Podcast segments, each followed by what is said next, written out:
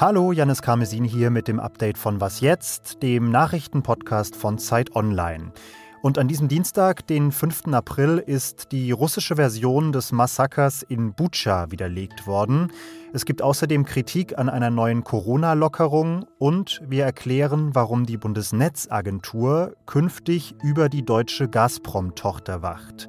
Redaktionsschluss für diesen Podcast ist um 16 Uhr.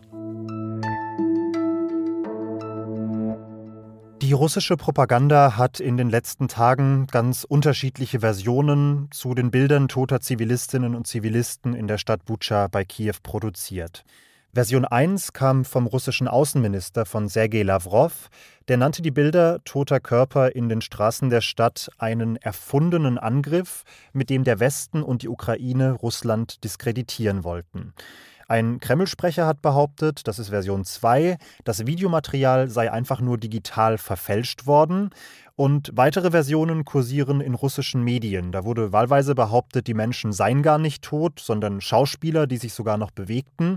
Oder auch, sie seien sehr wohl tot, allerdings erschossen durch ukrainische Soldaten. Schon dass in Russland überhaupt so unterschiedliche Erklärungen kursieren, hat diese Behauptungen merkwürdig erscheinen lassen. Mittlerweile gibt es aber auch handfeste Beweise dafür, dass sie allesamt gelogen sind. Denn ein Unternehmen aus den USA hat neue Satellitenbilder veröffentlicht von Mitte März. Diese zeigen die Stadt also in einer Zeit, in der die Stadt komplett von Russlands Streitkräften kontrolliert war.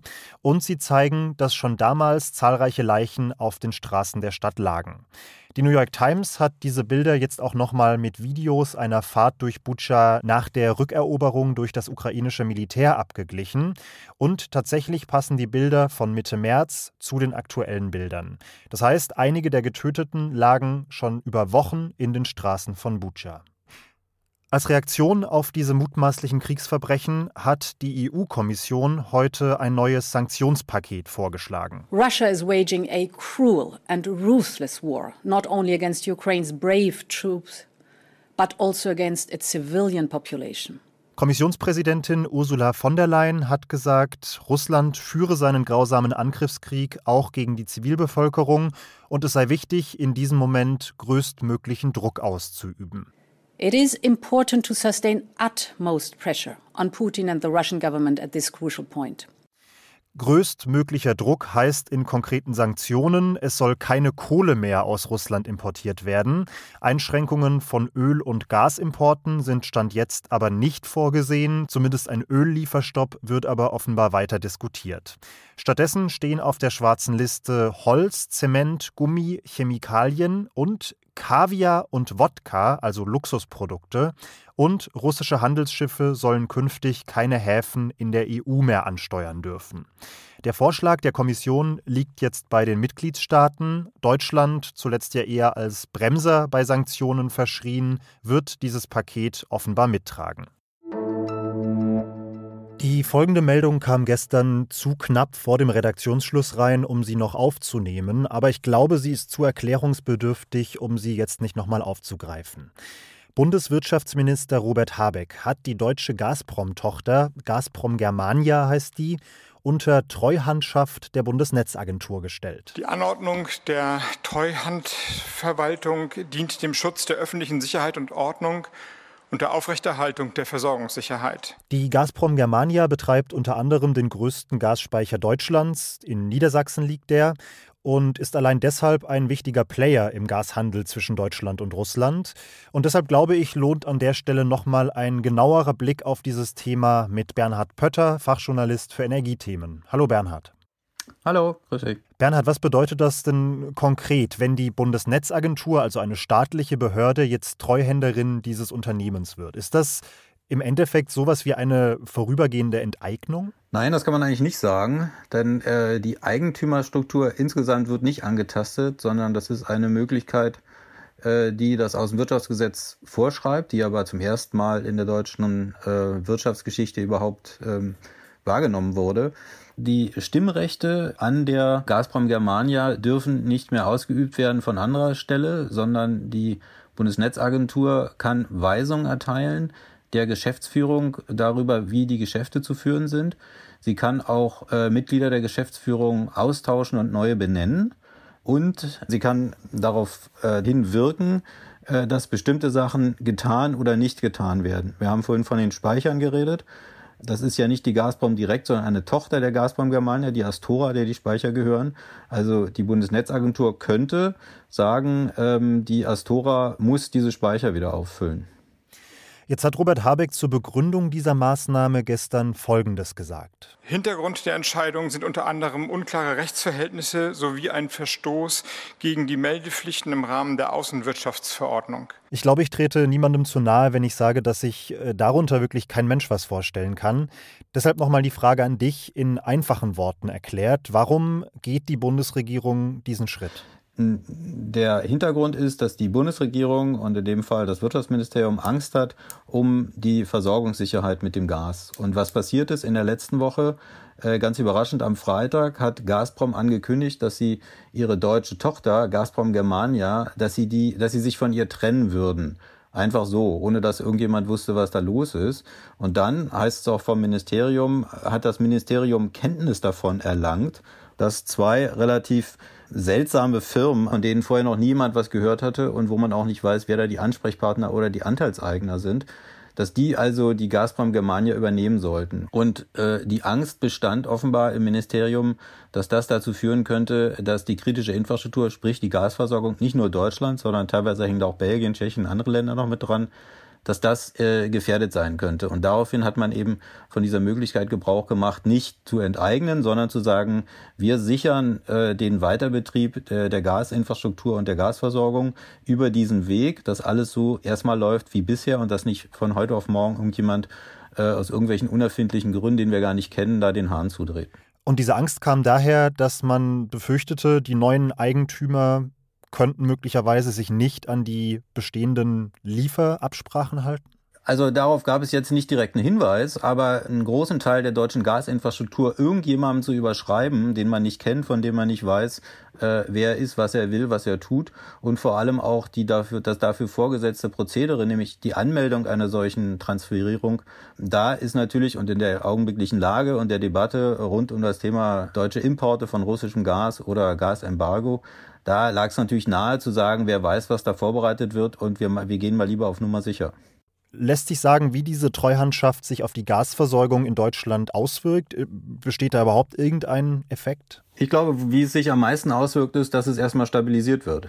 Also durch äh, diesen Zug alles erstmal so zu lassen, wie es ist und nicht in, die Gefahr zu laufen, dass plötzlich irgendwo ähm, der Hebel umgelegt wird und nichts mehr passiert und man nicht machen kann, weil man nicht weiß, wer ist da überhaupt der Ansprechpartner. Man weiß natürlich nicht, was es für Gegenreaktionen möglicherweise jetzt von russischer Seite geben kann. Also das bleibt abzuwarten. Danke dir, Bernhard. Immer gern.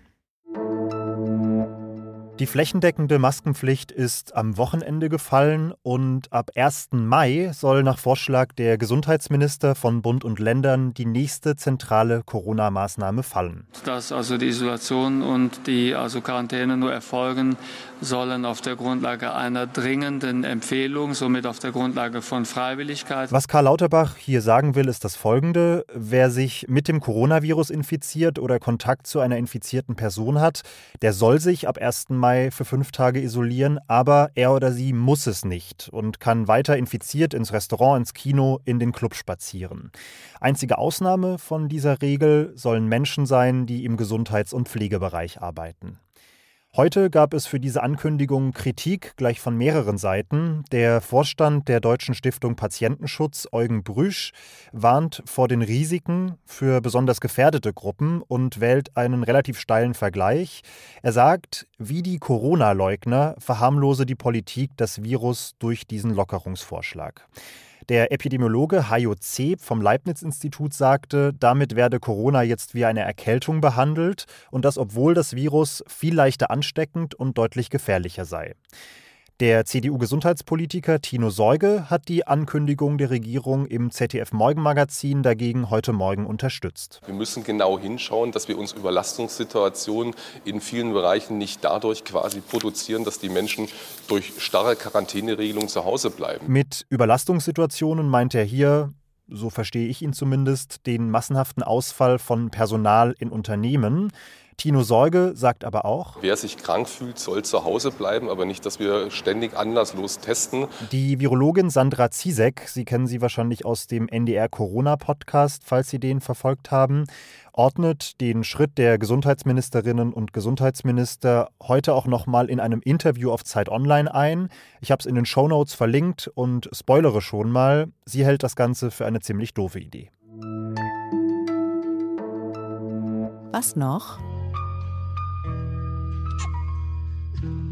Dennis Kuspert war in den frühen 2000ern vor allem unter dem Namen Deso Doc ein mittelmäßig erfolgreicher Rapper aus Berlin-Kreuzberg.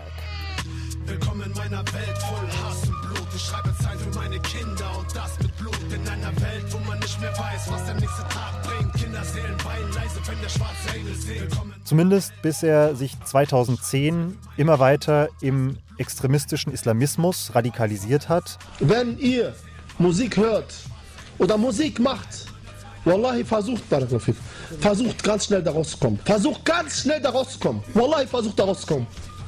Weil diese Sache ist keine leichte Sache. Es ist haram, 100% haram. 2013 ist er dann nach Syrien und hat sich dem IS angeschlossen, hat Propagandavideos gedreht und ist dann mutmaßlich bei einem Drohnenangriff in Syrien getötet worden. Wie der Rapper zum Islamisten geworden ist, erzählt ein neuer Podcast von Funk und dem ARD-Radio Cosmo in mehreren Folgen mit ganz viel Originalmaterial, mit Interviews von Wegbegleiterinnen. Und ich bin nach den ersten drei Folgen voll drin, kann ich sagen. Ich kann es nur empfehlen, mal reinzuhören. Sie finden den Podcast auf allen bekannten Plattformen. Und das war es mit Was jetzt für heute. Aber eine Bitte hätten wir dann doch noch an Sie. Denn seit wenigen Tagen läuft das Publikumsvoting für den Deutschen Podcastpreis. Und wir würden uns klar sehr über Ihre Stimme freuen, wenn Sie uns gerne zuhören. Den Link zur Abstimmung finden Sie in den Show Notes. Da steht für alle, die sie noch nicht kennen, außerdem auch unsere Mailadresse, die heißt wasjetzt.zeit.de. Morgen früh geht's weiter mit Pia Rauschenberger und der Frühfolge. Aber jetzt erstmal einen schönen Abend und bis bald.